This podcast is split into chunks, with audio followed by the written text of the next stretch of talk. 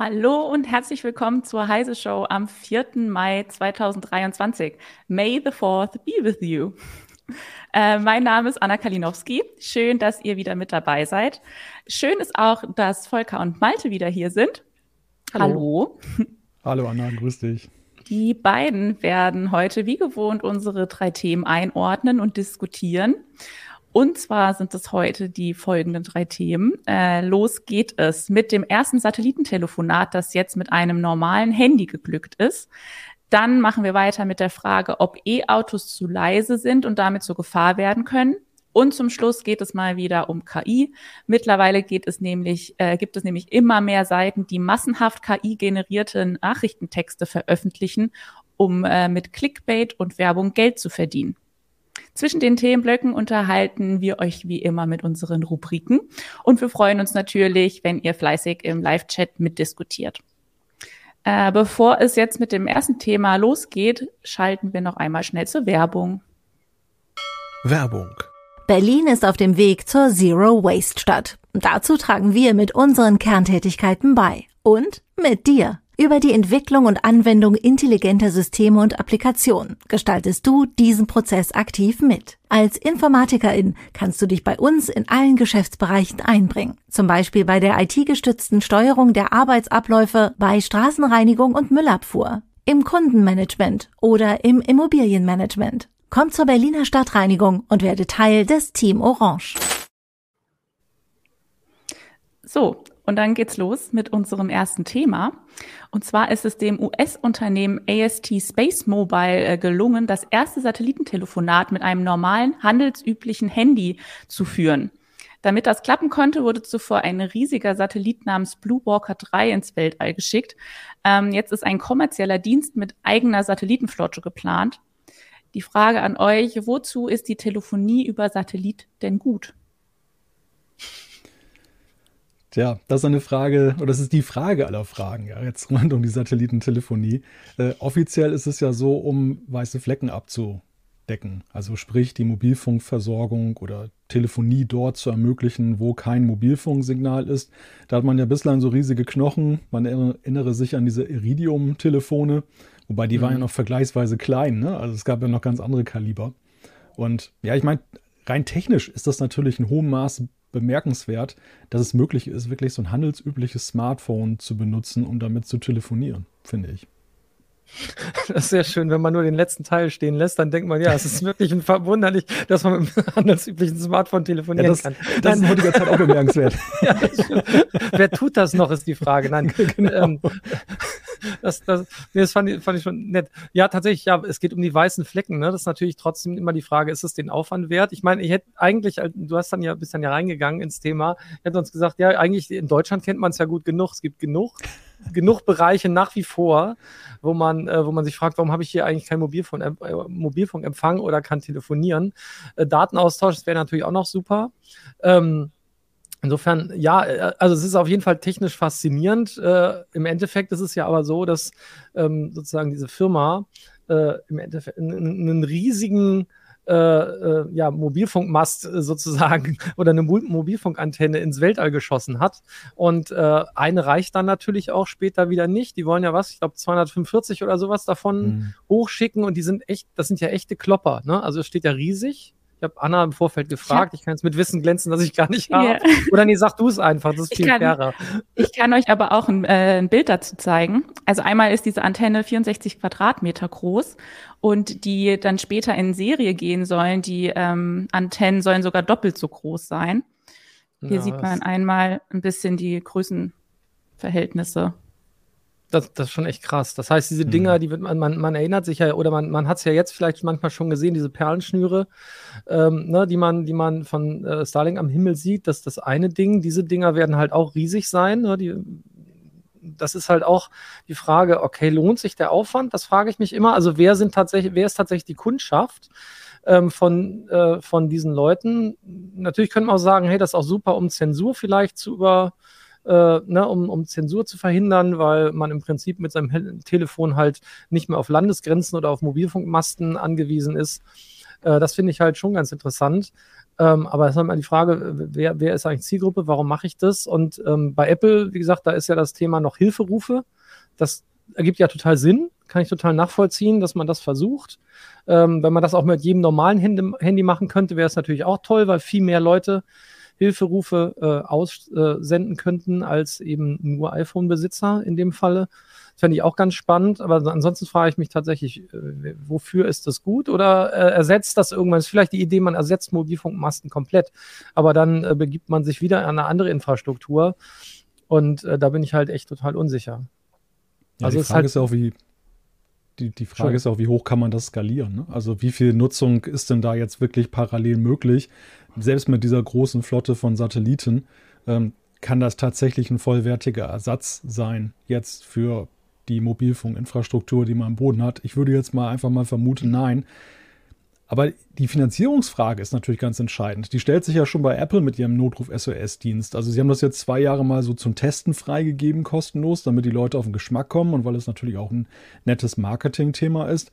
Aber sie sagen ja, danach soll es irgendwas kosten. Und die Frage ist, was, was wird es denn kosten? Weil diese Infrastruktur da hochzuschießen, sie am Laufen zu halten, die ganzen Bodenstationen, alles, was dazugehört, ist ja irre aufwendig.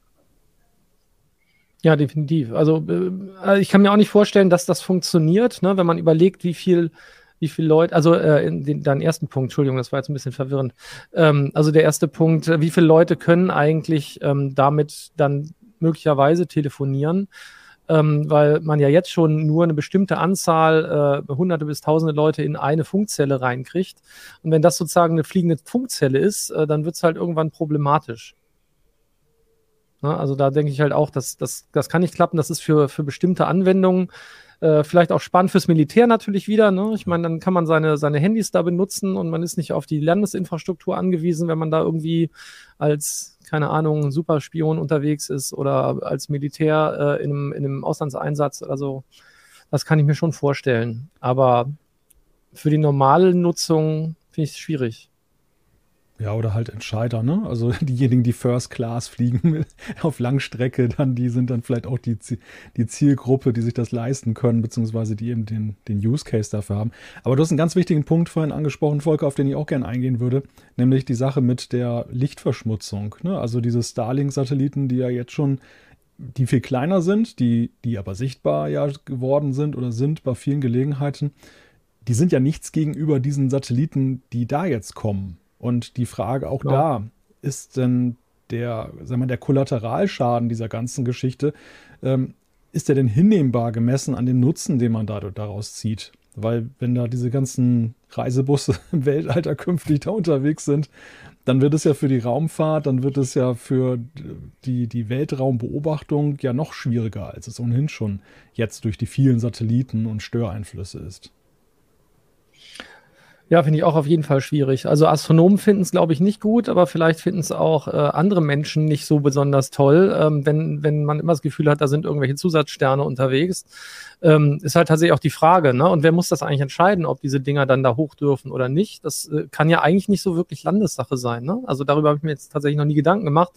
Aber das ist ja was, äh, ich schicke die Dinger da hoch und das ist ja eigentlich ein weltweites Phänomen, das ich damit produziere.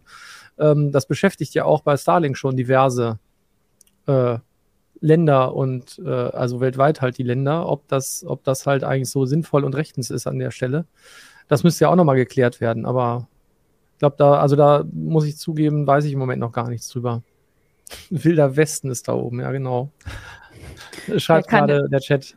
Kann denn abgesehen von der Lichtverschmutzung es nicht auch irgendwann problematisch werden, wenn da zu viel Zeug rumfliegt? Das dann irgendwie zusammenstößt oder so? Keine Ahnung. Ja, Weltraummüll, die Diskussion, die gibt es ja schon lange, ne? auch seitdem es jetzt diese ja sehr, sehr ähm, gehäuften äh, Anzahlen von Raketenstarts gibt, äh, kommerzielle Raketenstarts, dann natürlich verglühen die meisten äh, Raketenstufen sozusagen, die, die oben noch abgestoßen werden.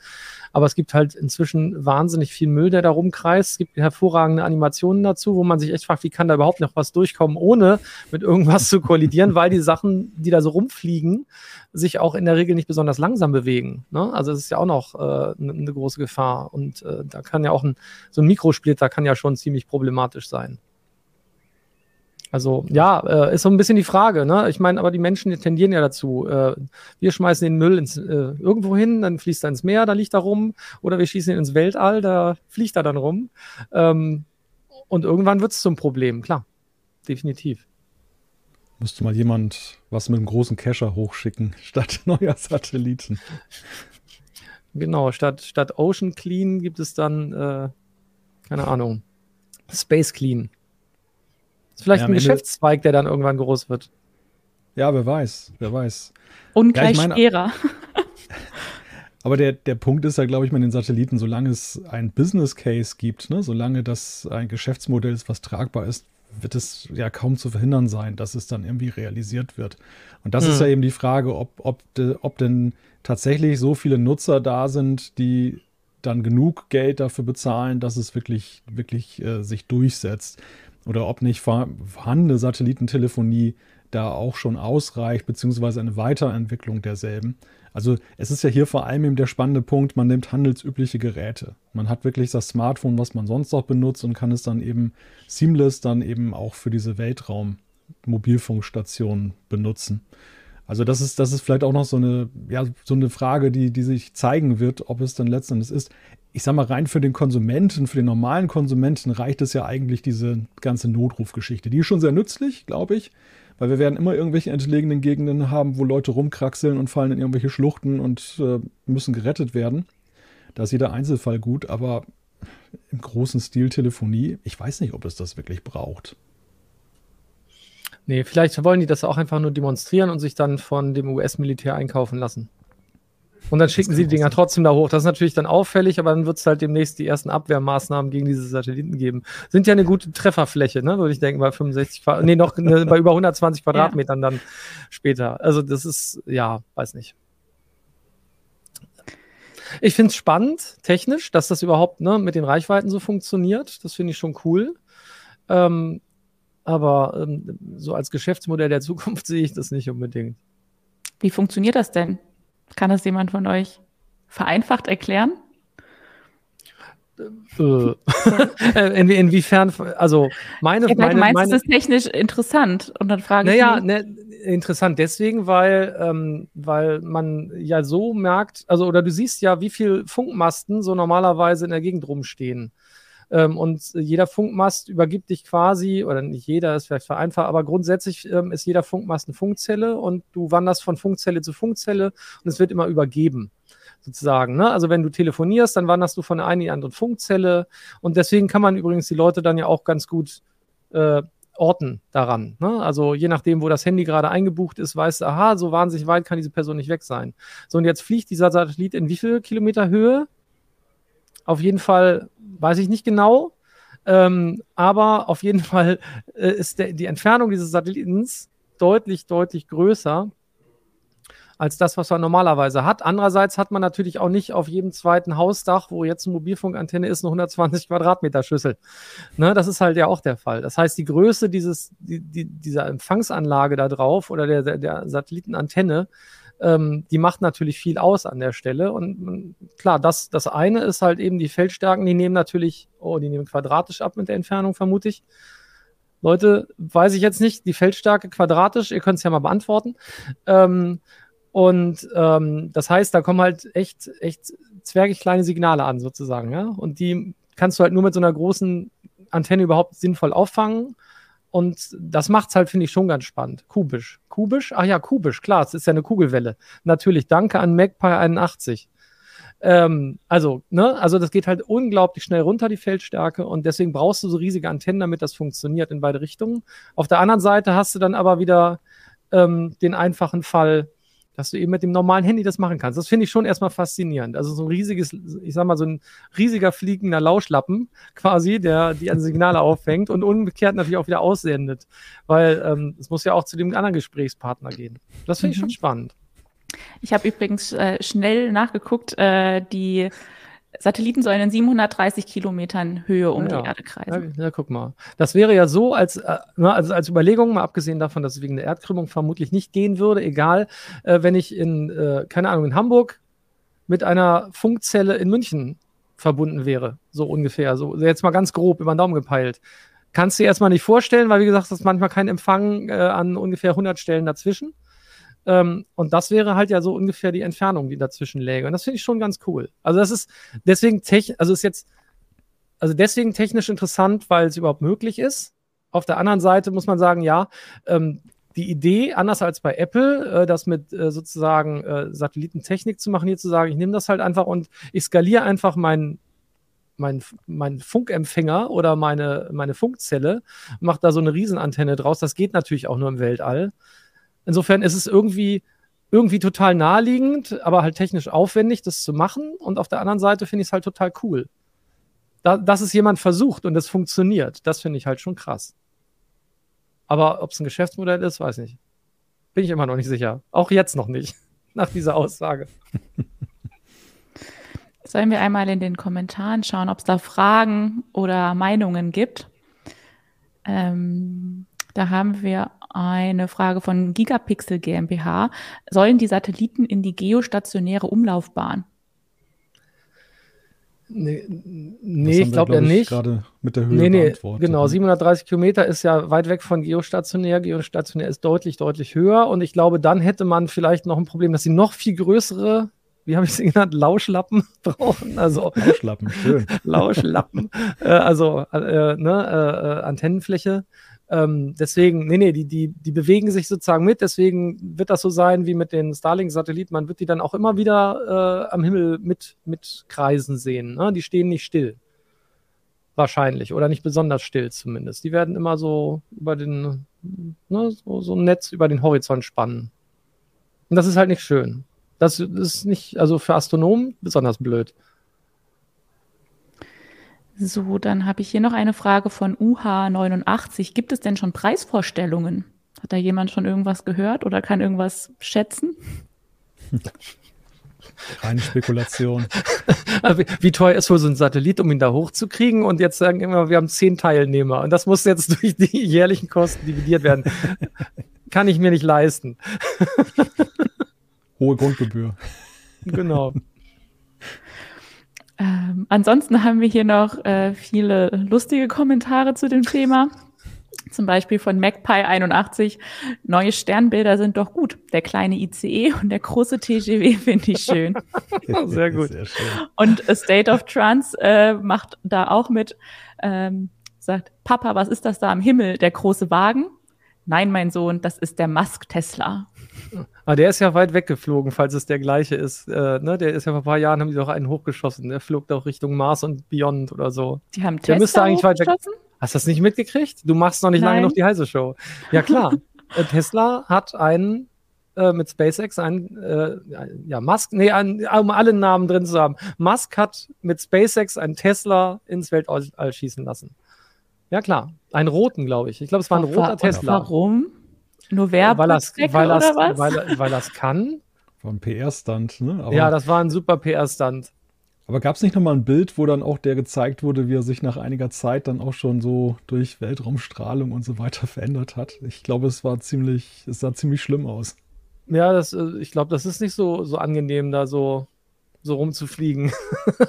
mit, mit nur so äh, drei Millimeter dicken Scheiben, äh, die, die da irgendwas abhalten sollen. Ich hatte aber eben noch was ganz Interessantes. Ach so, genau, MacPie 81 nochmal hatte gesagt, mich würde schon, ich würde schon gerne wissen, wie viel Sendeleistung das Telefon auf der Erde aussenden soll. Das ist ja genau der Witz. Das Telefon sendet mit der maximal, vermutlich maximal möglichen Sendeleistung, die es halt so hat und muss deswegen halt und hält sich deswegen auch an die normalen Grenzwerte, die so ein Telefon erreichen kann. Deswegen ist ja so wichtig, dass auf der anderen Seite so eine riesige Antenne ist und auf der anderen Seite muss dann die Antenne selber mit genug Strahlung, wie gesagt, kubische Abnahme, das dann nach unten senden, dass es dann in den normalen, ich sag mal, Flughöhe bis Atmosphärenschichten und unten auf dem Boden unterhalb der ähm, typischen Limits bleibt. Ansonsten wäre es ja problematisch. Also sonst fliegst du irgendwo rum. Gut, da fliegt man eh in Metallbehältern, ne? Also ich meine, Flugzeug, das wird das ja abfangen. Aber ähm, da muss man ja auch auf die Grenzwerte irgendwie achten. Ja, und das ist auch das Bemerkenswerte, wenn man jetzt zum Beispiel mal die vorhandene Technik nimmt, wie dieses Notruf SOS, äh, wo, wo es ja wirklich so ist, dass wenn man das gebraucht, dauert es ja ewig, so eine Übertragung zu machen. Das ist eine sehr komprimierte Textnachricht, also um möglichst wenig Daten auch zu erzeugen. Und äh, das, das braucht auch wirklich Zeit, bis das übertragen ist. Und deshalb ist ja Echtzeit Sprachübertragung dagegen ja wirklich ein himmelweiter Unterschied, um das mhm. nochmal so technisch ein bisschen einzuordnen. Tja, also ja, auch wieder, genau, ein spannendes Thema. Äh, wo wir, gefällt mir. Den Namen solltest du registrieren lassen, Volker. Ich glaube, ist ganz ehrlich, da muss ich, also das ist nicht von mir, das hat mal äh, ein Kumpel von mir benutzt, schon in der Grundschule. Okay. Ich solle doch mal meine Lauschlappen aufsperren. Aber wir können es jetzt umfunktionieren, das Wort, und ja, schön genau. in unseren ganzen Heise Online-Beiträgen über das Thema in Zukunft dann auch benutzen. Genau, noch größere Lauschlappen im, im Weltall, super. Ich bin nicht sicher, ob das gut kommt, aber hey, gerne. Naja, zumindest hier in der Heise-Show können wir es weiter benutzen. Ja, genau. Alles klar, dann würde ich sagen, erstes Thema haben wir abgearbeitet äh, und dann schalten wir einmal zum, nee, wir schalten nicht in die Werbung, noch nicht, äh, wir gehen jetzt zur ersten Rubrik. So. Die What the Fuck News der Woche. Die What the Fuck News der Woche heißt heute KI-gesteuerte Katzenklappe. Die Beute muss draußen bleiben. Äh, zwei Studenten aus Zürich haben eine KI-gesteuerte Katzenklappe erfunden, die wie eine Art Türsteher fungiert und die Tiere nur hereinlässt, wenn sie keine Beute im Maul haben. Die Klappe ist mit Bewegungsmelder, Infrarotkamera und Infrarotbeleuchtung ausgestattet und wird über einen Algorithmus gesteuert, der eher ähnlich wie eine Gesichtserkennungssoftware funktioniert. Erkennt die KI eine lebende oder tote Beute im Katzenmaul, wird die Klappe gesperrt. Die Haustiere erfassen den Mechanismus offenbar schon nach wenigen Versuchen und lassen die Beute dann los, wenn sie ins Haus wollen. Äh, die Firmengründer haben die KI auf unterschiedlichste Katzenansichten und Bewegungsmuster trainiert. Äh, die KI-Katzenklappe kann auch mit einer App gekoppelt werden, die dem Besitzer unter anderem dann Fotos und Videos vom Geschehen vor der Klappe aufs Handy liefert. Ähm, ich habe auch ein Video für euch von dieser Katzenklappe. Moment, ich muss einmal schnell meinen Bildschirm teilen. Da sind wir. So. Jetzt, äh, könnt ihr euch einmal kurz ein, äh, eine Vorstellung von der Katzenklappe machen. Hm. Wenn's, War ah, das im Video sehr kurz? Nee, ich glaube, so. es geht im Vollbildmodus nicht irgendwie. Moment. Na, jetzt fängt es von vorne an. Na toll. Moment, ich hatte doch extra schon die richtige Stelle gesucht. So hier.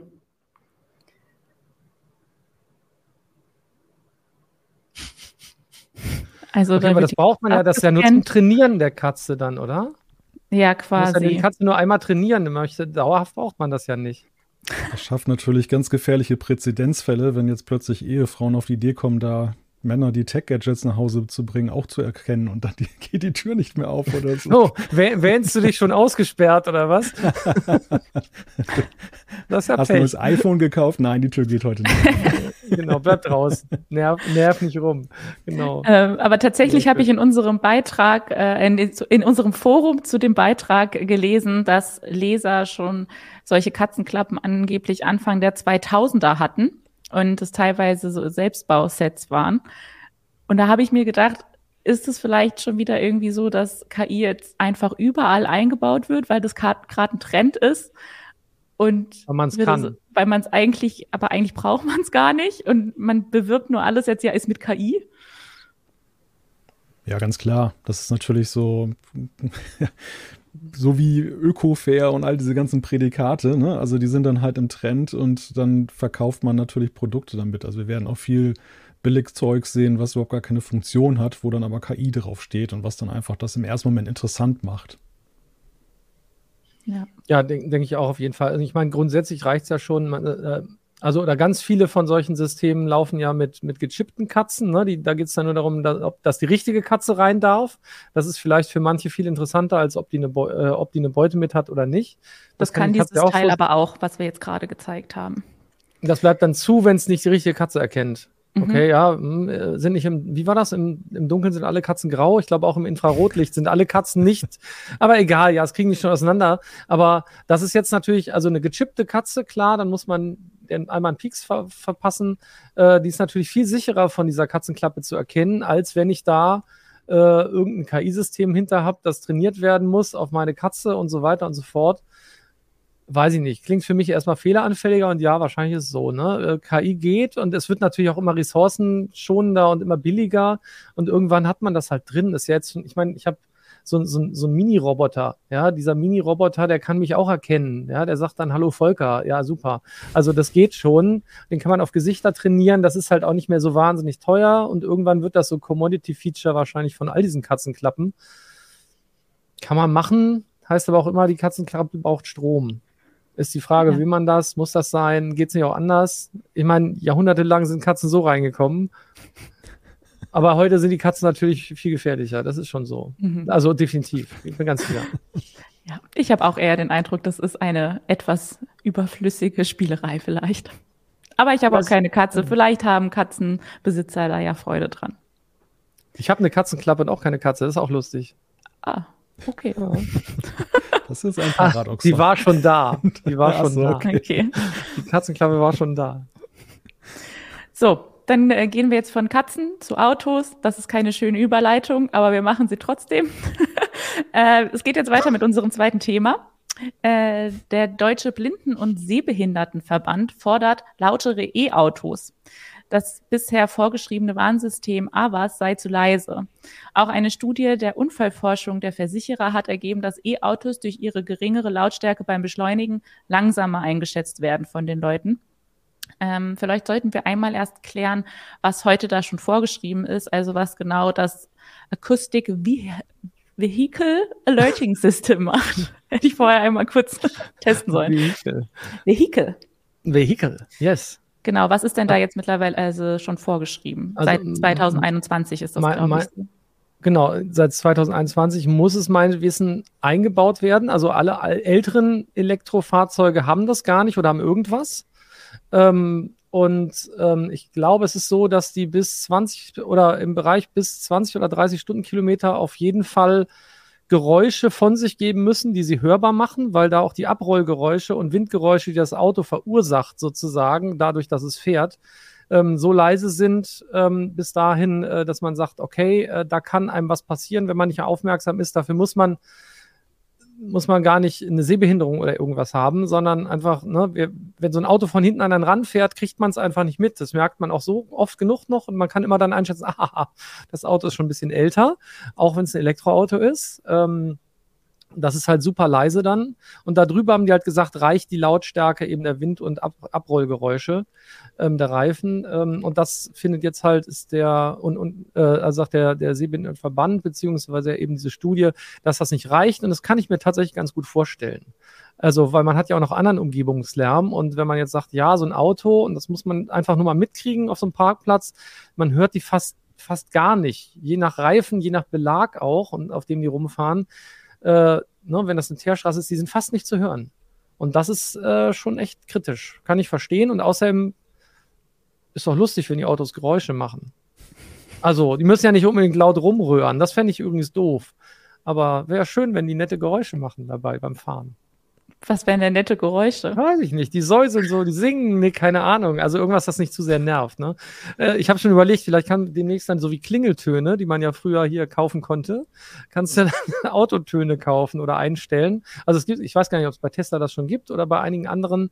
Die, es gibt welche, die machen ja so lustige Geräusche, die klingen dann wie so ein, hm. so ein so ein, so, ein, so ein summendes Raumschiff, ja, so, so ein hoverndes Raumschiff, so uh, klingt ganz Die meisten, glaube ich, oder? Die meisten haben so ja. ganz merkwürdige Kunstgeräusche, ja. Genau. Ich, mir fällt da gleich die Anekdote eines guten Freundes ein, der ein E-Auto fährt und mir kürzlich erzählt hat, dass er mal die, die äh, Situation hatte, dass er hinter Fußgängern herfuhr und die haben ihn tatsächlich nicht wahrgenommen, aus welchen Gründen auch immer. Und irgendwann hat er die Scheibe runtergemacht bei sich, die Fahrerscheibe, und hat dann so, dann hat sich Hallo. da draußen gelehnt und geräuspert einmal und dann haben die ihn dann, haben ihn dann bemerkt und sind zur Seite gegangen. Das, das fand ich recht lustig in dem Zusammenhang. Ja, was ich mich gefragt habe bei dem Thema ist, ähm, dass zum Beispiel ja auch Fahrräder keine Geräusche machen. Aber es werden jetzt auch nicht reihenweise sehbehinderte Menschen von Fahrrädern umgefahren. Naja, also äh, erstens weiß ich es gar nicht, wie die Studienlage da ist. Ich würde mich gar nicht wundern, wenn das so ist. Ähm, und zweitens ist es halt natürlich so ein, ein Fahrrad hinterlässt, also oder der, der, der, der Schaden der entsteht, wenn ich mit dem Fahrrad gegen jemanden fahre, ist in der Regel dann ja doch noch mal kleiner, als wenn ich mit einem Elektrowagen äh, gegen einen fahre oder jemand noch auf die Straße gerannt ist vor mir und ich es nicht mitgekriegt habe. Ähm, auf der einen Seite, ähm, das, das sehe ich halt, das sehe ich halt als weniger problematisch an, aber es gibt ja jetzt das ganze Thema äh, Elektrofahrräder ähm, und ähm, auch diese Lastenräder, wo durchaus die Problematik besteht. Und da gab es ja schon Statistiken zu, ähm, dass das halt auch eine Gefahr darstellt, einfach weil die Fahrräder schneller sind und weil die auch mehr Gewicht haben. Egal ob Elektrofahrrad äh, oder Pedelec oder E-Bike oder wie sie dann heißen oder eben Lastenrad. Ja, Anna war gerade ein bisschen abgelenkt, ne? Das war lustig. Ja, sorry. Das hat mich auch total abgelenkt. Ja, ja. Hier ist gerade eine Putzkraft reingekommen und das interessiert die hier mal nicht, dass hier eine Live-Sendung läuft. Ein Tagesschau-Effekt, da gab es doch mal genau. diese, diese geniale Stimmt. Szene. Ja, vielleicht fragen Sie beim nächsten Mal, ob sie hier einmal durchläuft. Sehr schön. Ja, aber was Volker schon sagt, ne, also der Radfahrer hat natürlich auch ein größeres Eigeninteresse daran, diesen Zusammenstoß zu vermeiden, als der Autofahrer, zumal das Auto ja potenziell auch noch rasanter beschleunigt und unterwegs ist. Aber gleichwohl ist es ja so. Ich meine, dass gerade in Großstädten wird ja permanent auch diese Diskussion geführt über, über Radfahrer, die ja auch ein bisschen rabiater unterwegs sind.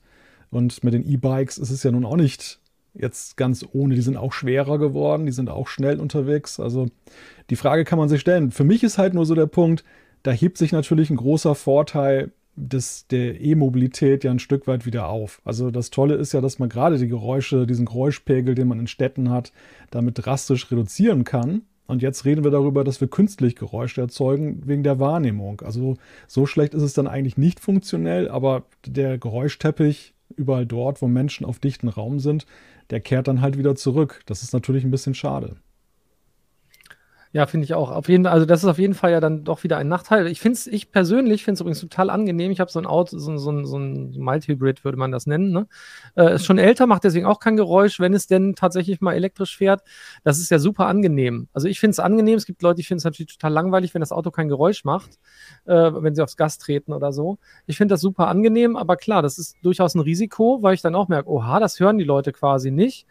Aber wie gesagt, ähm, es gab ja nicht grundlos ähm, sozusagen diese Überlegung, dass es, äh, dass äh, man bis zu einem, einer bestimmten Geschwindigkeit sagt, da sollen die Geräusche machen. Und wenn sie normaler, normal fahren, dann sind es halt nur die Abrollgeräusche und so. Und die, diesen Lärm kannst du ja eh nicht verhindern. Ja, und dann ist jetzt ja die Frage, wie viel mehr soll das denn sein? Sollte man sagen, okay, die Grenze müsste 50 sein, 50 km/h, dann würden die Autos halt die ganze Zeit im Stadtverkehr Geräusche machen aber wenn sie auf der Autobahn sind und so weiter nicht. Wobei da würden sie, wäre der Lärm halt viel weniger, viel weniger problematisch. Außer, sage ich mal, für natürlich die Umgebung, ne, Wälder etc. drumherum. Insofern, äh, ich finde diese Grenze 20 bis 30 km/h auf jeden Fall eigentlich erstmal sinnvoll, aber vielleicht muss man da nochmal feintunen. Ja, und dann muss man überlegen, aber was ist da eine sinnvolle Grenze? Wie, wie kriegt man denn das jetzt eigentlich dann nochmal äh, so hin, dass man sagt, okay, das ist jetzt für, für Leute, ähm, die, die halt ein, ja, die eine Sehbehinderung haben oder ähm, wie kriegt man denn das für die so richtig einge, eingeteilt, sage ich mal, oder so richtig hin, dass wir dann eben nicht immer die Schwierigkeiten haben, dass sie sagen, okay, einerseits ist es zu leise, andererseits wollen wir aber nicht, dass es lauter wird, ähm, weil der Vor ein, Teil, ein Vorteil des Elektrofahrzeugs dann weg ist. Das finde ich halt auch schon die, die spannende Geschichte. Ah, bis 20 so. Kilometer pro Stunde ist es Pflicht. Genau, danach, ich glaube, bis 30 machen es manche. Vielleicht muss es ein bisschen mehr sein. Weiß es könnte nicht. nicht. Könnten dann nicht optische Erkennungssysteme vielleicht dann auch eine Lösung sein, dass man irgendwie selektiv das, das Fahrzeug das hochzieht, den, den Lärm oder runter, je nachdem? mit KI, wenn das Auto erkennt, da ist ein Fußgänger, oh, dann wird das plötzlich laut. Ich meine, wir haben doch das Thema eh schon gehabt. Ja. Ähm, und die Autos haben alle, haben eigentlich alle Kameras, fast alle, heutzutage bestimmt alle, die, die ab 2021 hergestellt wurden. Klar könnte man sowas auch überlegen. Ne? Das ist immer die Frage, wie sicher ist das, wie fehleranfällig ist das. Hm. Aber ja, vielleicht wäre das was. Das ist dann plötzlich sozusagen, äh, das ist dann so wie das Motoraufheulen von früher, dass man das dann in dem Falle simuliert, wenn, wenn eine Annäherungsgefahr besteht. Ja, auch das kann man ja natürlich überlegen. Dann hätten wir also zumindest einen sinnvolleren Einsatz von KI als für die Katzenklappe. Ja, das auf jeden Fall. Aber das, das eine machen, ohne das andere zu lassen. Ne? Also, dass man sagt, diese bisherige Regelung, die ja jetzt nicht so als anstößig empfunden wird von der Lautstärke her, belässt man, aber dass man eben als zusätzliches Sicherheitsfeature eben dann noch das obendrauf packt, dass das dann noch ein bisschen lauter wird. Hm. Ich bin gespannt, worauf sie sich so einigen. Also was aus den Forderungen wird sozusagen. Wollen wir mal in den Kommentaren schauen, was es hier ja, für gerne. Ideen vielleicht gibt. Ähm, Jetzt hatte ich doch gerade was. Manchmal flutscht mir hier was weg. Hier flutscht was weg. Hier zum Beispiel Florian Stork sagt, äh, nur die Lautstärke im langsamen Bereich ist offensichtlich nicht richtig definiert. Wo, wobei das ja immer ein Problem des Klangdesigns ist, wie Lautstärke empfunden wird, hohe Frequenzen, Tiefe und so weiter. Kann natürlich halt auch noch ein Problem sein. Genau, eben hatte ich noch einen Kommentar gesehen, ähm, ähm, dass äh, wer immer es jetzt war, weil es rausgescrollt ist, gesagt hat, ähm, dass halt viele Blinde ja deutlich besser hören, weil das Gehör besser geschult ist, so dass sie sagen, dass sie gar nicht so viele Probleme haben. Andererseits widerspricht das nun wiederum natürlich diesen Statistiken, die da jetzt geradezu rausgekommen sind. Ne? Also offenbar gibt es, also ein Problem scheint ja vorzuherrschen. Äh, sonst würde ja auch der Verband nicht, nicht irgendwie fordern, dass man da nochmal nachbessern muss, auf jeden Fall. Mhm. Ich denke, nachgehen sollte man dem und jeder, der unaufmerksam ist oder vielleicht auch leise Musik hört, der möchte ja trotzdem auch nicht überfahren werden. ähm, muss man halt gucken. Ne? Ähm, ansonsten gibt es natürlich immer Notfallbremsassistenten äh, bei den Autos. Auch das ist ja immer was, äh, was heutzutage noch helfen kann. Gibt also gibt ja in beide Richtungen was. Die Autos könnten vielleicht intelligenter sein, was sozusagen äh, die Lärmentwicklung angeht, wenn ein Risiko besteht. Auf der anderen Seite gibt es Bremsassistenten, die äh, in dem Falle auch automatisch den Wagen anhalten. Ähm, ist halt die Frage, äh, was das Risiko besser vermindert. Ja. Haben wir noch Kommentare? Ich, ich suche noch nach Kommentaren. Hier State of uh, Trans äh, sagt quasi das Gleiche. Die Umfelderkennung wird doch immer besser. Da kann bestimmt irgendwann der Ton bei Bedarf eingeschaltet werden. Ja, solche, ich denke auch. Also das, das sollte eigentlich möglich sein. Die Frage ist halt, äh, und das ist ja vielleicht auch eine Forderung, werden, werden sozusagen die Hersteller von äh, Elektrofahrzeugen dazu verpflichtet. Bei den alten Autos geht es eh nicht mehr, äh, weil äh, Over-the-Air-Updates kennen wir ja nur von wenigen Herstellern bisher, sodass das halt wahrscheinlich nicht passieren wird. Und die werden bestimmt auch nicht alle zurückgerufen.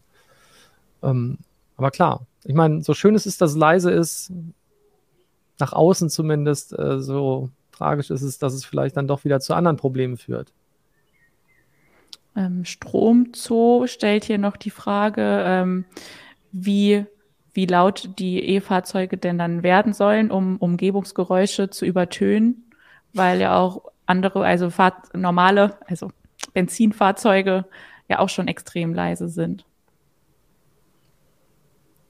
Ja, das ist ein berechtigter Punkt. Ne? Also mhm. wie legt man den Wert fest? Man könnte ja jetzt ja eigentlich nur äh, da einen Durchschnittswert von, von äh, Verbrennern nehmen und sagen, das ist jetzt so der, der Pegel, den man da nimmt, weil sie noch lauter zu machen, das wäre ja nun völlig in die falsche Richtung. Ja, bei, bei aller Sicherheit, aber ich, das, das schafft ja wieder ein neues Problem. Also ich, ich halte wirklich diese intelligenten Lösungen da für den besten Weg, dass man eben diesen Bedürfnissen, diesen ja nachvollziehbaren Wünschen da irgendwo gerecht wird, aber auf der anderen Seite eben auch schaut, dass man nicht diesen Vorteil der E-Mobilität da völlig aufhebt, präventiv. Vor allem, wenn da ein Auto durch die Gegend fährt und da ist niemand. Also dann ist es ja wirklich dann auch Lärm. Sinnbefreit. Sehr schön. Finde find ich gut, ja. Vor allem wäre das dann so eine irgendwie, ne, diese Überlegung würde ja dahin führen, dass, dass äh, wenn man immer versucht, lauter zu sein als die Umgebungsgeräusche, äh, wenn dann Autos aufeinandertreffen, dass dann eine totale Kakophonie des Lärms dieser Autogeräusche plötzlich anfängt. Stell mir super vor, so Nachtruhe und plötzlich zwei Autos begegnen sich, es wird super laut alle sind wach. naja, also ich glaube auch, äh, diese, also in, da ist, ist glaube ich, ein sinnvoller Einsatz von Sensorik und KI oder anderen Algorithmen, glaube ich, das Richtige. Und vielleicht einigen sich darauf und dann, aber das muss ja dann idealerweise weltweit bei den Autoherstellern eingeführt werden. Damit man eine Zulassung überall kriegen kann. Ja, Lass auf jeden Geburtstag Fall. Feiern. Geburtstag feiern? Ach so, jetzt weiter, weitermachen. okay, dann gehen wir jetzt äh, zu unserer nächsten Rubrik und zwar zum Nerdgeburtstag der Woche. Der Nerdgeburtstag der Woche. Das ist heute Ron Grievous, ich hoffe, er wird so ausgesprochen. Ähm, das ist ein amerikanischer Kryptograph und Informatiker, der das RSA-Kryptosystem erfunden hat und der wird am Samstag 76. Ich habe natürlich auch ein Bild von ihm. Moment, ich muss wieder meinen Bildschirm teilen, damit ihr euch den auch schön vorstellen könnt. So, dann erzähle ich euch noch ein bisschen was über ihn und seine Erfindung. Äh, das RSA-Kryptosystem ist ein asymmetrisches Verschlüsselungsverfahren, das nach den Initialien der Erfinder Rivers, Charmier und Adelmann benannt wurde und das heute zu den am weitesten verbreiteten Verschlüsselungsverfahren gehört. Ron Rivers und seine Kollegen haben das System 1977 am MIT entwickelt. Da hat Rivers nach seinem Studium in Yale und Stanford geforscht und gelehrt. Äh, das RSA-Verfahren, falls es jemand nicht weiß, basiert auf der Idee, dass jeder Nutzer ein Paar von Schlüsseln besitzt, einen öffentlichen Schlüssel, der für die Verschlüsselung von Daten verwendet wird, und einen privaten Schlüssel, ähm, jetzt habe ich meinen Text verloren, der für die Entschlüsselung der Daten benötigt wird. So. Die Sicherheit der RSA-Krypto, das, das, der, jetzt habe ich mich verhaspelt, jetzt geht's nicht mehr. Ist nicht schlimm. Die Sicherheit des RSA-Kryptosystems beruht darauf, dass es sehr schwierig ist, aus dem öffentlichen Schlüssel den privaten Schlüssel zu berechnen. Ähm, dieses System wird zum Beispiel zur sicheren Übertragung von Daten im Internet, zum Signieren von elektronischen Dokumenten oder zur Verschlüsselung von E-Mails eingesetzt. Äh, eine kleine Anekdote noch zu unserem Geburtstagskind äh, als das amerikanische Wissenschaftsmagazin Scientific American 1977 erstmals den RSA-Algorithmus veröffentlichte, gab Ron Rivers den Lesern eine verschlüsselte Botschaft und bot 100 Dollar für die Entschlüsselung. Er meinte, dass das 40 Quadrillionen Jahre dauern würde, diesen Code zu knacken. Äh, mhm. Aber 17 Jahre später musste Rivers bezahlen. Ein globales Netzwerk von Computern hatte den Schlüssel nämlich zum Klartext faktorisiert und raus kam dann eine 129-stellige Zahl. Ja, man sollte da nie so sicher sein. Ne? Die kam, es kam schon die Frage, ist das quantensicher? Nee. also sind sie halt nicht. Das ist halt ja immer, ne? und die Rechen, Rechenleistung und auch die Algorithmen und die Ideen, wie man dahinter kommt, also sozusagen äh, bestimmte Hints schon hat, äh, ähm, ähm, wenn man sich sozusagen den, den, Code anguckt. Das hilft halt immer, um diese Dinge dann doch schneller zu entschlüsseln, als einem lieb ist. Aber hey, hat ja trotzdem ein paar Jahre gedauert. Aber quantensicher, ja. m -m. Hat nicht 40 Quadrillionen Jahre gedauert. Mm, nee. Aber war vielleicht ein schönes Marketing, äh, eine schöne Marketingzahl. Ja, Oder wahrscheinlich. So. Ich hoffe, dazu kommen nachher keine Fragen. Ich habe schon Angst. Ich weiß gar nicht, was das Quiz für morgen ist. Ich kriege so. Angst. Mal gucken. Ja, mir ist nichts verraten okay. worden. Es ist nichts. Ich bin sehr gespannt. Da müssen wir noch heimlich die Moderationskarten von Anna verschlüsseln. ja, das mache ich ab jetzt immer, äh, damit ihr überhaupt nichts übers Quiz erfahrt vorher. Ah. Krass. Der Kollege, der das Quiz macht, der wird irgendwie vorher in den Tresor gesperrt. Aber der hat dir ja auch nichts verraten. Nein, hat er nicht. Aber Der ich habe es ja auch nicht, ich habe es nicht ernsthaft versucht rauszufinden. Okay. Meinst du, hättest du es schon geschafft? Weiß ich nicht. Vielleicht. Ich hätte da so ein paar Ideen. Okay, dann äh, nähern wir uns jetzt mal dem äh, Quiz an, indem wir weitermachen hier im Programm. Äh, bevor wir aber mit dem nächsten Thema weitermachen, gibt es erst nochmal Werbung. Werbung. Berlin ist auf dem Weg zur Zero Waste Stadt. Dazu tragen wir mit unseren Kerntätigkeiten bei. Und mit dir. Über die Entwicklung und Anwendung intelligenter Systeme und Applikationen gestaltest du diesen Prozess aktiv mit. Als Informatikerin kannst du dich bei uns in allen Geschäftsbereichen einbringen. Zum Beispiel bei der IT-gestützten Steuerung der Arbeitsabläufe bei Straßenreinigung und Müllabfuhr, im Kundenmanagement oder im Immobilienmanagement. Komm zur Berliner Stadtreinigung und werde Teil des Team Orange. Zero Waste City. Mhm. Gar nicht erst den Müll produzieren, aber das wäre dann wieder schlecht für das Geschäftsmodell des Müllwegräumens. Egal. Machen wir weiter. Thema. Wie Sinnloser Einwurf der Woche. Wie gut, dass wir eine Trennung zwischen redaktionell und Werbung haben. Ja. ja, wir machen jetzt weiter mit unserem letzten Thema für heute und da geht es mal wieder um KI. Das US-Unternehmen NewsGuard hat Dutzende Internetseiten gefunden, auf denen massenhaft angebliche Nachrichtenartikel veröf veröffentlicht werden, die KI generiert sind.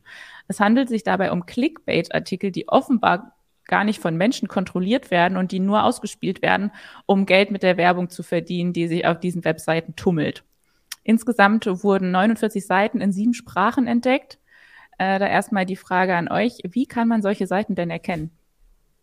Also in dem Fall war das tatsächlich relativ einfach, weil einige dieser News hatten dann äh, ja Antworten der, von ChatGPT, dass ein bestimmter Vorgang nicht ausgeführt werden konnte. weil zum Beispiel irgendwas war, was auf der, auf der Bannliste von ChatGPT steht. Und äh, ja, so, so konnte man dann diese News dann sehr einfach identifizieren. Wenn es besser funktioniert, ist es dann wahrscheinlich ja schon ein bisschen komplizierter. Also da glaube ich, ähm, gibt es sicherlich Merkmale teilweise, auf die man achten kann. Also ich persönlich finde ja, dass diese, diese News-Texte, die ChatGPT auswirft, so tendenziell häufig sehr langweilig geschrieben sind. So mein Eindruck. Aber, ja, meinst, du, dass das, hm. aber meinst du auch, dass das Leser merken, die jetzt nicht wie wir das beruflich machen, so Texte zu schreiben? Dass die vielleicht ja. ein bisschen schneller hinters Licht geführt werden? Das ist in der Tat die Frage, ja, ja, richtig. Das ist in der Tat die Frage, ob, ob der normale Leser in Anführungszeichen das eben auch sieht. Und ähm, es gibt auch Menschen, die langweilige Texte schreiben, also so ist das ja auch nicht. Was? Und es, und es hängt in letzter Konsequenz natürlich ja auch mal vom Inhalt ab. Also das, es gibt ja Texte, die werden tendenziell launiger geschrieben, facettenreicher und es gibt ja eben Themen, die man sowieso einfach jetzt nachrichtlich so runterbetet und da, ja, da ist es dann wahrscheinlich schon sehr schwer, wenn die KI jetzt nicht einen groben Schnitzer macht, dann die Unterscheidung vorzunehmen. Ja, muss allerdings auch sagen, ich meine, ja, die haben diese Seiten gefunden und ja, das ist kein Wunder, dass das probiert wird. Aber es gab ja auch bisher schon äh, zig Seiten, die quasi mit einfach nur kopierten oder übersetzten Nachrichten funktionieren. Das, dafür braucht man also keine KI. Es führt nur dazu, dass noch mehr so ein Kram entsteht und dass äh, jeder, der quasi irgendwie ein bisschen ähm, APIs etc. zusammenstecken kann, in der Lage ist, sowas zu machen. Ähm, das ist natürlich ein bisschen ein Problem. Das erhöht das Grundrauschen an, an allgemein verfügbaren Nachrichten. Und es gibt aber auch Heise Online in Kopie an ganz vielen Stellen im Internet. Äh, können wir auch wenig gegen machen. Ähm, ganz, ganz, also auch ganz dreist teilweise, also gar nicht, zu, gar nicht versucht zu verschleiern, ne? Sind dann 1A unsere Screenshots, äh, es sind äh, 1A vor allem, 1 zu 1 meine ich. Ähm, es sind unsere Autorennamen drin, etc. pp. Daran erkennt man das noch. Das erkennt man dann halt später nicht mehr. Ähm, und die Frage ist natürlich immer, wie, wie lange geht dieses Geschäftsmodell gut? Ne? Also typischerweise reagieren die Suchmaschinen irgendwann drauf. Das sind keine Seiten, wo Leute gezielt hingehen, typischerweise, es sei denn, die propagieren das auch noch. Dieses ist eine von der KI erzeugte Seite. Dann kommen vielleicht ein paar Leute, die genau deswegen das spannend finden, ähm, um zu sehen, wie ist das technisch oder wie gut können die das. Aber in der Regel wird es so sein, dass äh, das ein kurzfristiges Aufflammen des Geschäftsmodells ist äh, und auch wieder ausnutzt, dass es dieses Programmatic Advertising gibt. Also man halt einfach sich rein äh, irgendeine Werbeplattform da reinklinken kann und dann kriegt man halt Werbung da drauf. Die Frage, wie viele Leute kommen da tatsächlich hin? Aber ja, es äh, verstopft das Internet. Das ist so ein bisschen wie das Weltraummüllproblem. Es fliegt halt noch mehr Weltraummüll rum oder jetzt in diesem Fall noch mehr Internetmüll. Ähm, ja. Und natürlich ist für, für journalistische Medien blöd, weil ähm, die Leute sich dahin verirren teilweise und man sich dann fragt, naja, super. Wozu mache ich mir eigentlich hier den Aufwand und die Arbeit? Und dann kommt irgendjemand und stellt eine KI dahin und lässt es machen. Das ist genauso schlimm, wenn jemand eine Urheberrechts Verletzung begeht und meine Sachen kopiert und ich kann trotzdem nichts dagegen machen, weil der sitzt halt in Malaysia und ich kann nichts unternehmen dagegen. Na, das ist halt, das ist halt insgesamt ein, ein doofes Phänomen. Aber damit müssen wir, glaube ich, umgehen und äh, im Idealfall wird die Auffindbarkeit dieser Seiten irgendwann reduziert, weil das auch kein Interesse sein kann von Suchmaschinenbetreibern wie Google zum Beispiel, die gute Antworten oder gute Ergebnisse haben wollen. Und im Idealfall wird es so sein, von Google und Co. aus, dass sie sowieso selbst die Antworten geben wollen. Das macht für uns auch Probleme, aber die werden tun nichts unterdrücken, dass diese ganzen Dinge und diese ganzen Ergebnisse bei ihnen auftauchen. Das ist ja ein Katz-und-Maus-Spiel seit Jahrzehnten. Also es gab immer, immer wieder so, solche Wellen, wo dann entweder Kopien auftauchten oder andere Dinge, ähm, um äh, einfach nur Werbegeld abzugreifen. Das versuchen die schon einzudämmen, weil das Werbegeld möchte Google erstens selbst haben, äh, beziehungsweise wenn, möchten sie auch sinnvolle Ergebnisse sozusagen verweisen wenigstens und dann sollten solche Sachen aussortiert werden. Da gibt es ja auch KI für, die kann das dann ja auch machen. Ja, genau, hier MacPie81 sagt auch gerade oder fragt, kann die KI diese Erkennung äh, und Löschungssperrung von KI-News nicht gleich selbst übernehmen? Ja, es ist halt schwierig, ne? Man muss ja die KI auch darauf trainieren, diese Sachen zu finden. Ist nicht so ganz einfach, glaube ich, weil da arbeiten dann äh, arbeitet KI gegen KI und man muss mal sehen, welches ist denn schneller und wo ist das größere Interesse.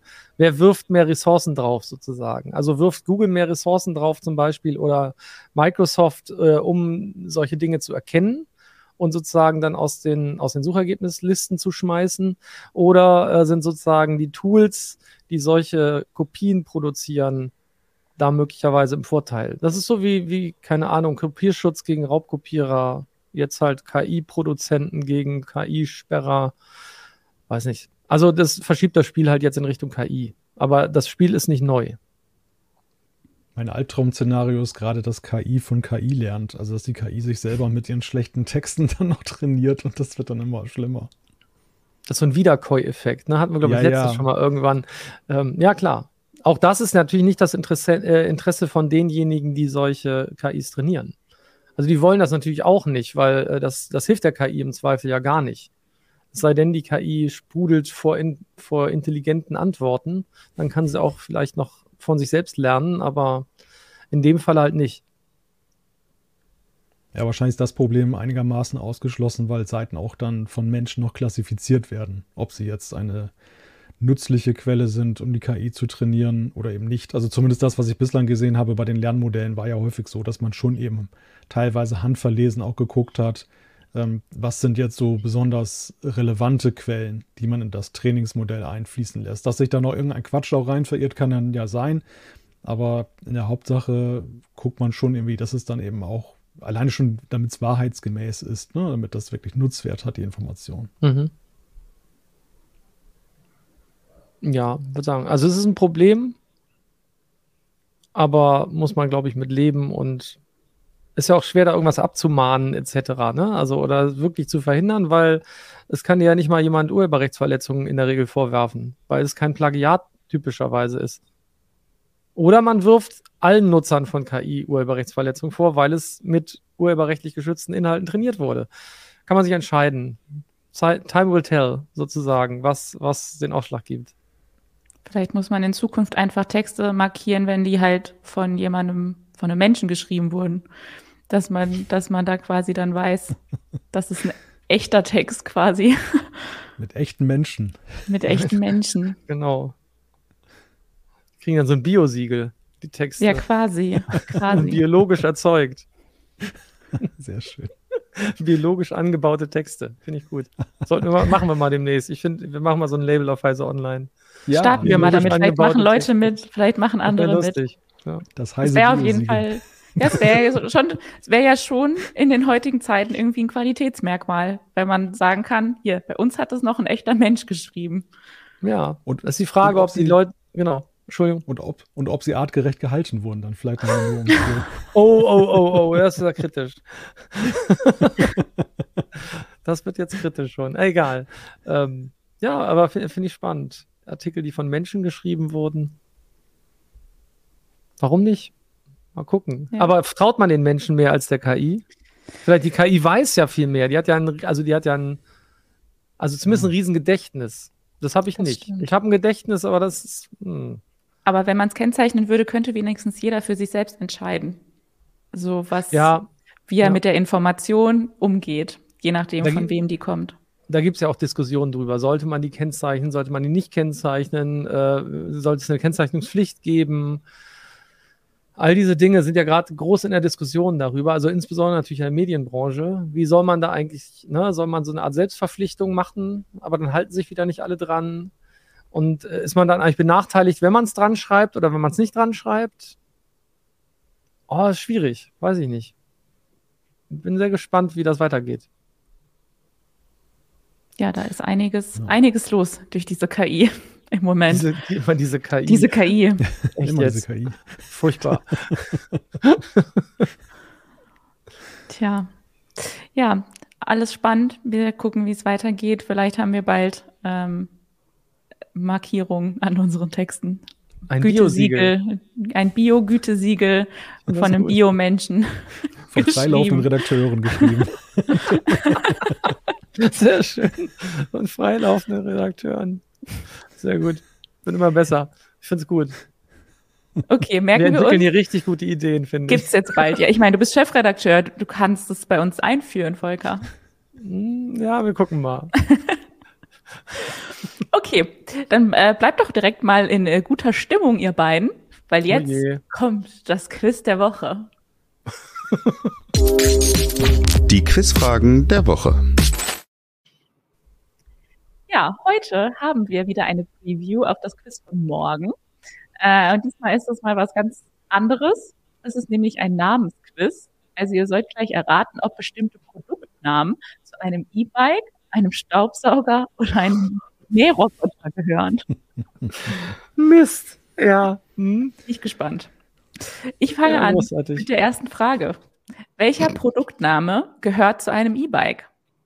Genius Invictus X9, Full Ray 130e 4.0, Indego XS300 oder Sonoboss X30? Wo Spitze. verspürt ihr E-Bike-Vibes? ist das geil. Bei Ich erinnere mich, der Kollege hat mir sogar gesagt, dass er das vorhat, sowas zu machen. Aber da hat man ja keine Chance. Oh Gott. Was davon ist eine Waschmaschine, ne? Ja, so, unge so, un so ungefähr. äh, Wollt ihr mal raten? Zwischen, ich schwanke zwischen 1 und 4. Äh, also A und D jetzt. in Äh, Genius ich find- Invictus X9 und Ich find- Sonoboss X30. Ich finde Genius Invictus, das klingt eher, Genius, ist das nicht irgendwie so ein Hersteller von Maus und Krampen? Wahrscheinlich sind die alle ausgedacht. Invictus klingt so nach unbesiegbar, ne? Und so, das klingt mehr so nach Gaming, äh, Gaming Equipment. Full Ray klingt irgendwie nicht nach Fahrrad. Ich wäre ich wär bei C oder D. Keine Ahnung. Also hier im Du Chat wird gemacht, A getippt. Im Chat wird A getippt und äh, A State of Trance sagt schon mal, C ist schon mal ein Mähroboter. Ah, verdammt. Scheint er sicher äh, das, zu sein. Ah. Okay, dann, ich wollte gerade mich auf C festlegen. Ach Mann. Ja, Vorsicht mit Full dem Chat, der ist hoch, hochgradig Ja. unzuverlässig, wie sich ja, letzte ja, aber letztes Mal hat. er alles falsch gehabt. Ich, War bleib, ich, enttäuschend ich, ich Woche. finde, C wäre auf jeden Fall ein schöner Fahrradname. Also ich bleib Mhm. bei C trotzdem. Finde ich lustig. Okay. Malte, hattest leg- du dich schon festgelegt? Ja, ich lege mich mal auf A fest. Okay. Ja, da seid ihr leider beide falsch. Ist es. Äh, nee, es ist B. Full Tatsächlich? 130e 4.0 Was ist denn das das, für ist ein ein- dusseliger Name? Das ist ein E-Mountainbike. Ähm, Indigo XS300 ist tatsächlich ein Me- Remo äh, Mähroboter. Remo-Botter. Äh, mehrere Remotoboter. Ähm, Genius Invictus X9 ist ein Staubsauger Ein Staubsauger. Ach, guck mal, ein unbesiegbar. äh, super. und Sonoboss X3 ist äh, erfunden. Gibt's gar nicht. Ah, cool. Okay, Ja, cool. es okay. wird nicht einfacher. Wir machen weiter mit der zweiten Frage.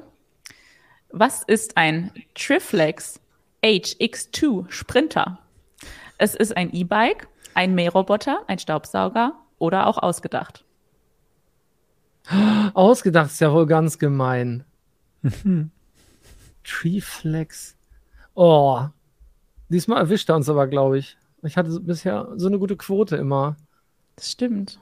Ein Sprinter. Sprinter klingt, das, boah, das passt auch irgendwie auf alles, ne? Ist das gemein. Da ist ja nichts mal mit, nicht mal was mit ausschließen. Ja, tendenziell eher ein Bike, so, aber Ich bin für ausgedacht, finde ich lustig. Also, ich finde, es passt auf alles, deswegen finde ich ausgedacht am passendsten. C von nehm- Miele, was? Das ist viel, State of schon wieder C von Miele, der scheint sich auszukennen. Mit Mährobotern, nee, mit Staubsaugern, nee. nee, mit allem. Das erste war Mähroboter und jetzt. Ach, der googelt halt einfach, der Schummler. Man braucht ja nur diesen Namen da rein. Das könnte ich jetzt auch heimlich machen. Nicht googeln. Ach so, er sagt aber, wir sollen nicht im Chat spicken. Ja, wie, aber wir sehen doch den Chat. Nicht hingucken. googeln. Schwierig. Er sagt aber, er googelt nicht.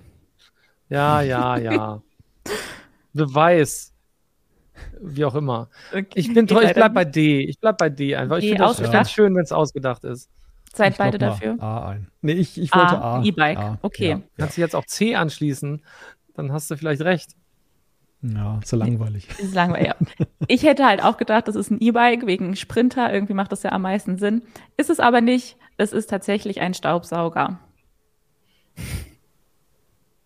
Es ist ein, also mir wurde durchgegeben, es ist ein Akku-Staubsauger mit XXL Polsterdüse und Saugpinsel. Ja, nicht schlecht. Ganz ein tolles Teil ist das. Hier, State of Trance ist entlarvt. Das ist ein KI-Chatbot, der alles weiß. Den gibt's gar nicht. Alles möglich. Wir können es ja Oh nicht Mann. verifizieren, wer das hier alles ist im Chat. Das stimmt. So, Krass. weiter mit Frage 3, dann habt ihr es überstanden. Was äh, könnte von den genannten Produkten denn ein Roboter sein? Sileno City, E TESV18LI Power Exchange, Agatu 3S Move oder Talon E plus 2? Find Ich kann das 100% auflösen. Ich lasse Volker erstmal, weil ich weiß die Antwort aus, äh, aus Gründen. Aus Gründen, weil du so ein Ding hast. Du hast so ein Ja. Ding. Ja, ja, genau. Es, ist, es, steht, Äh. doch, im- es steht doch im Gartenhaus. Er Oh. steht noch im Gartenhaus und Das, wartet. aber es könnte ein E-Bike oder ein Mähroboter sein. Ich sage einfach C, C. weil ich es überhaupt nicht weiß. Nein, es ist A. Sileno City Ah, ja. von Gardena. Da hast du recht. Das klingt überhaupt nicht, Sileno City klingt überhaupt nicht wie ein Mähroboter. Was ist das denn für ein Schrott? Das ist ein leiser, Wieso ein leiser? Meer für die Stadt. für, den, für den kleinen In der Stadt? Stadtgarten. In der Stadt braucht man kein Meer. Okay. Ja, Mensch, guck mal, das erste Mal voll versagt. Hervorragend. Das äh, ist, glaube ich, keine Schande bei so einem Quiz. Da Nein. konnte man ja mehr oder weniger nur raten, außer wenn man wie Malte so ein Ding im äh, Gartenhütchen stehen hat. Endlich, Oder- oder endlich man wusste ist- ich mal was nach genau. den ganzen Sendungen. Oder, er- oder man ist a State of Trance, der wusste, glaube ich, auch alles. Der oder, Ja. die, oder das wusste alles. Der Chatbot wusste alles. Der hat, der hat, äh, der hat die ganzen Geräte einfach zu Hause. Wahrscheinlich, oh Gott, das ist so ein, Der so muss ein, reich so ein sein. Äh, Die Dinger sind bestimmt alle voll teuer. Ja, klar. Vielleicht verkauft er die oder sie oder ich weiß es ja nicht. Oder es ist ein Chatbot. Wir werden es. Es ist, ich glaube, ich glaube, es ist ein. Chatbot. Wir glauben alle, du bist ein Chatbot, Edge. Staubsaugervertreter, genau, gut. Sehr gut. Ja, okay. Hervorragend. Ja. Aber das, ich glaube ja auch, dass der Kollege Will das darauf angelegt hat, ein Quiz zu machen, wo wir ganz, ganz, wo wir es wirklich ganz schwer haben. Ja, ja. Er kam hier heute Ja. auch schon ein paar Mal vorbei und hat sich schon gefreut. Dem werde ich was erzählen. So ein, so ein Lump. ja, Aber mal nee, schauen, mal schauen, womit er uns nächste Woche hier beglückt.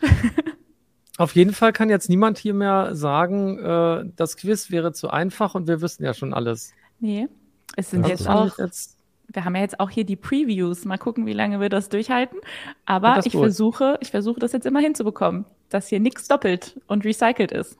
das macht es auf jeden Fall spannender und schwieriger, leider. Mhm. Egal. Ja, dann wie gesagt, schauen wir, was nächste Woche hier im Quiz passiert. Ähm, wir sind wieder am Donnerstag um 17 Uhr für euch hier da. Wir freuen uns, wenn ihr dann auch wieder da seid und sagen jetzt Tschüss für heute. Macht's gut. Tschüss für heute. Tschüss für heute. Bis dann.